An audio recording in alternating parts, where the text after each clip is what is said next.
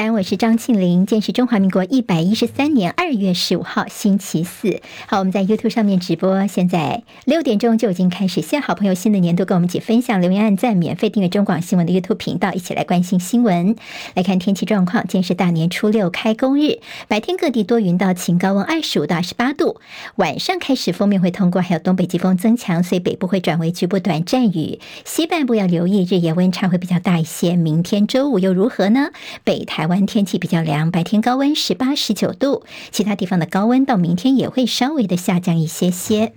好，今天清晨收盘的美国股市是上涨的，收复了前一天的跌幅。好，今天道琼涨一百五十一点，收三万八千四百二十四点；纳斯指数涨两百零三点，涨幅百分之一点三，收一万五千八百五十九点；史坦普百指数涨四十七点，收在五千点。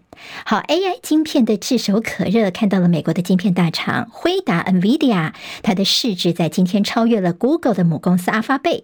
好，现在辉达已经跃升至美国市值的第三大公司了，它只输给微软跟苹果。辉达的股价在今天上涨百分之二点四六，收盘每股七百三十九元，市值来到一点八三兆美元，高于阿发贝的一点八二兆美元的市值。好，现在 NVIDIA 已经跃升，叫做市值第三了。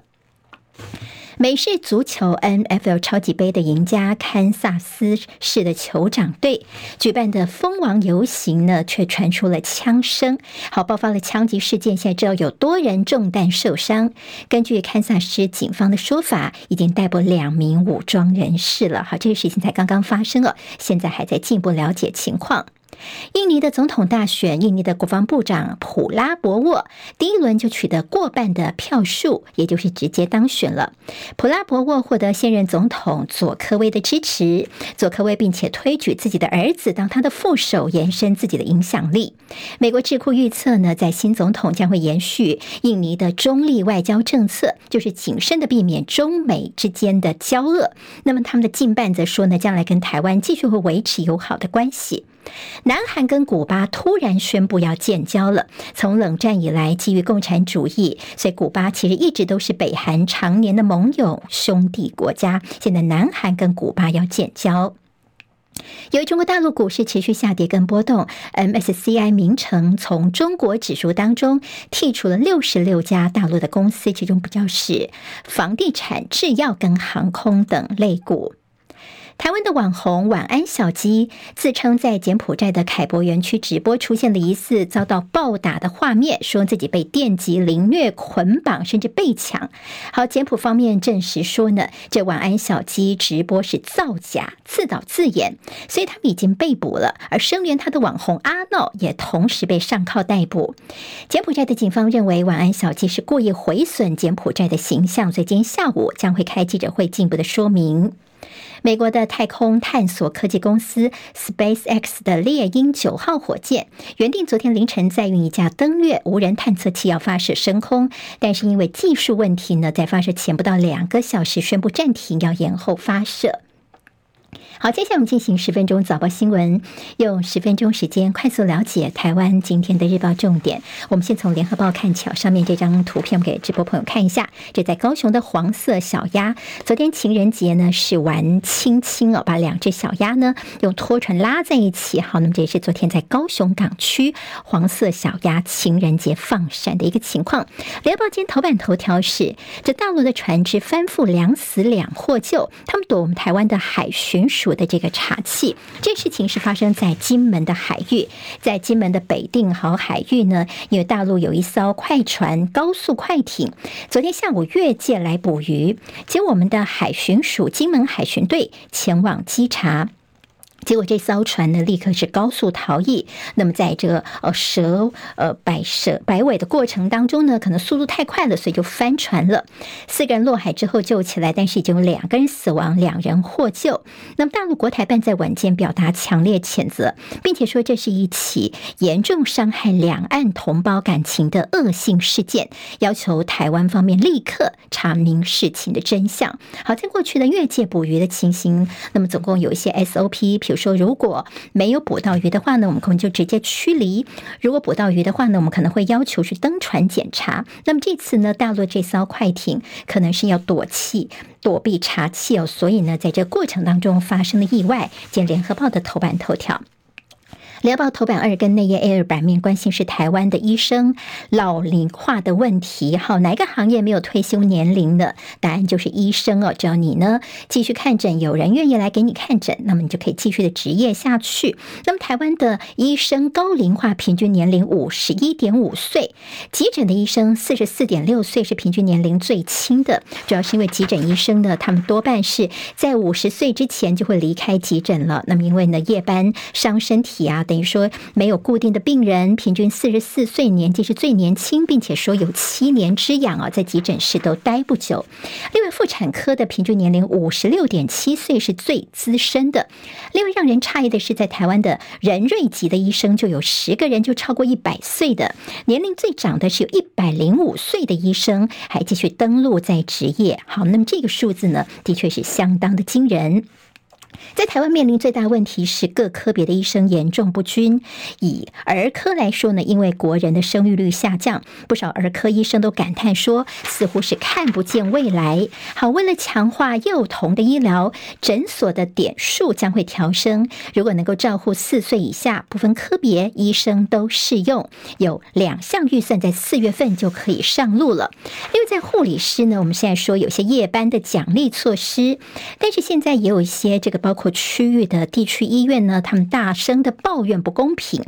比如说，你如果是医学中心的大夜班的话呢，护理师可以呃一千块钱加给啊，那么小夜班是六百块钱。但是如果是地区医院的话呢，大夜班是六百块钱，小夜班四百块钱。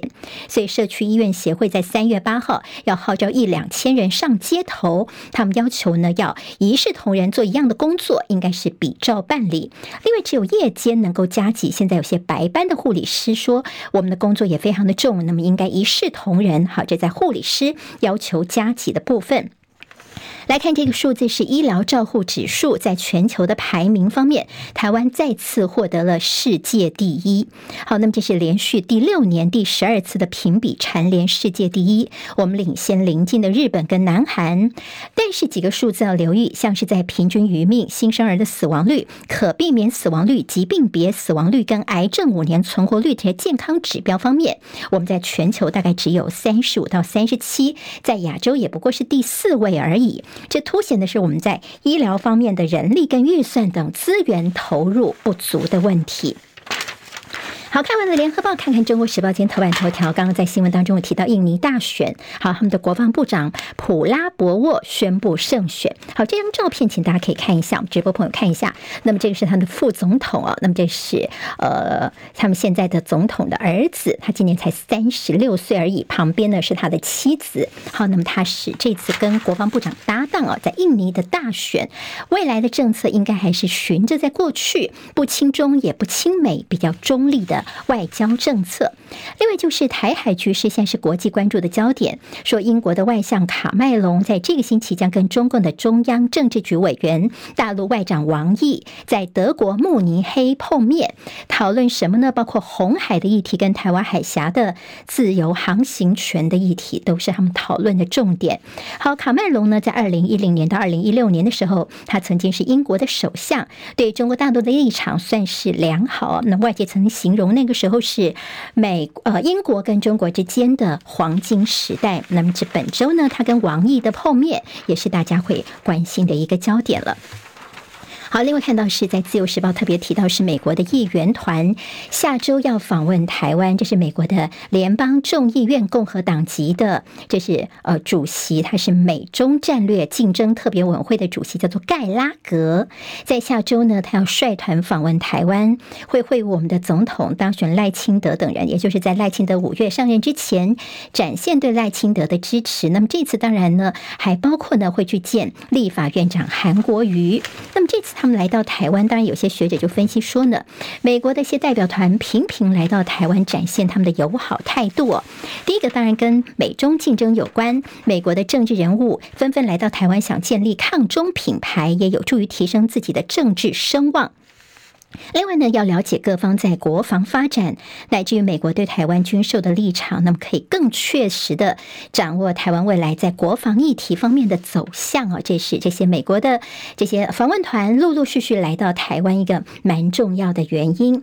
还有就是二零一九年曾台湾断交的所罗门群岛，在四月份要举行全国大选，现在在他们国内有在野阵营的要诀呢，现在提议说，希望能够重新审视所罗门。群岛跟北京的外交关系是不是有机会跟台湾重新建交呢？现在有这样的一个说法。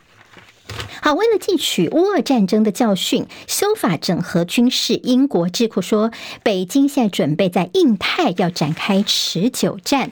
好，川普最近对于北约的这个谈话呢，最近引起了一些争议哦。那么主要是川普呢，他暗示说，北约国家如果不支付多的预呃防卫的预算的话呢，美国打算以后呢就不要提供他们安全保障了。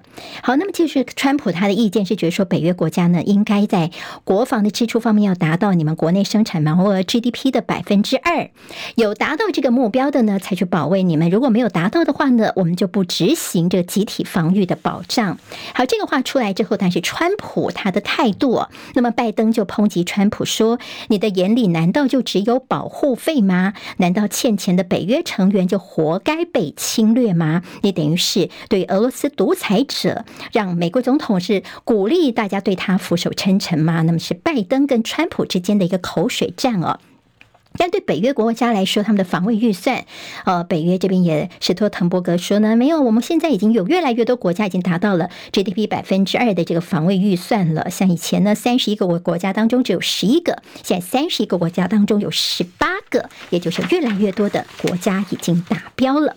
来，政治方面的焦点，联合报今天呢也提到了新国会的第一站，蓝营要邀陈建仁院长、行政院长来报告瘦肉精的问题。好，那么在过年之前。前台中的这个瘦肉精发生的问题啊，那么如果协调未果的话呢，打算开一日要杯葛施政报告。绿营则批这不太理性吧，而且你让这个院长韩国瑜去协商，是让他左右为难呢？白营方面则说呢，必须要有正当性才可以。好，在国民党这边是主张说，好，今天是十五号，他们说是不是明天先朝野协商，十六号的时候呢，周六时候加开个临时会，就要求陈建仁呢在这开一。之前就来就瘦肉精的部分来做一个报告啊。那么今天这个说法，在联合报道是觉得说，国民党你现在是国会的第一大党，但是似乎不用这么急着去杯葛，因为呢，挑战官员才更能够赢得掌声。你这第一战真的要这么打吗？那么等于说呢，你如果大完杯葛，到时候行政部门就杯葛，就更不用上台就轻松的下课了。好，那这真的是大家想做看到的吗？亦或是未来透过强力质询，从陈奎跟相关官员的口中问到人民关心的事情，这是不是才？是比较正确的一个做法呢。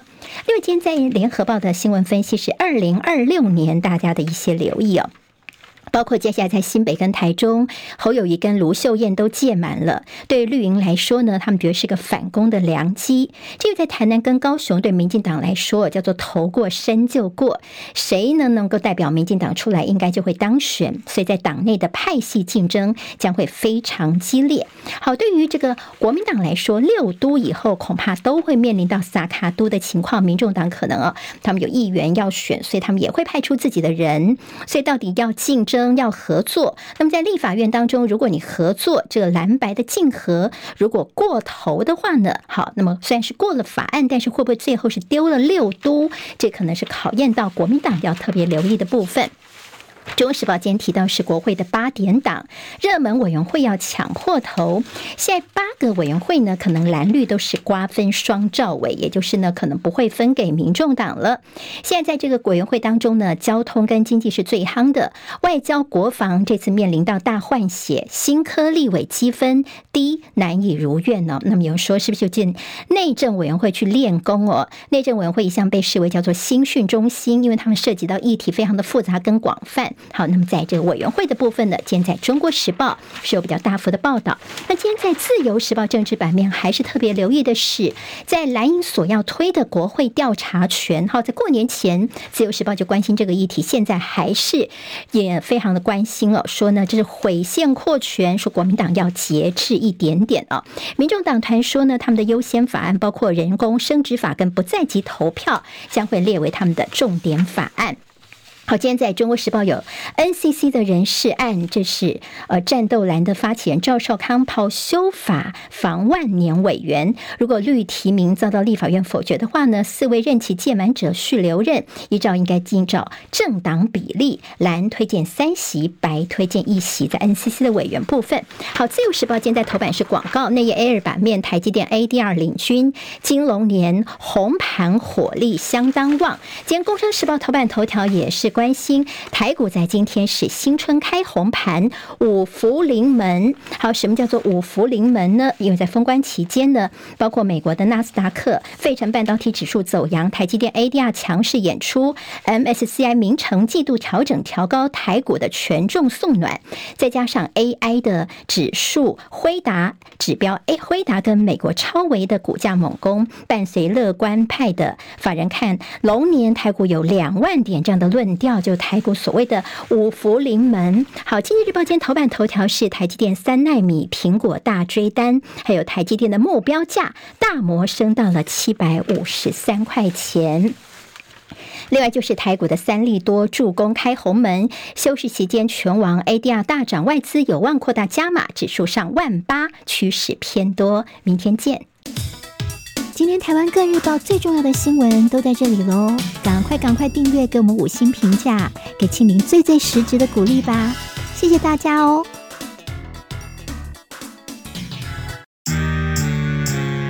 啊，想健康怎么这么难？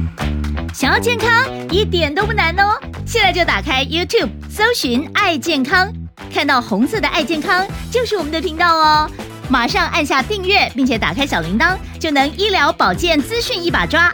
想要健康生活，真的一点都不难，还等什么呢？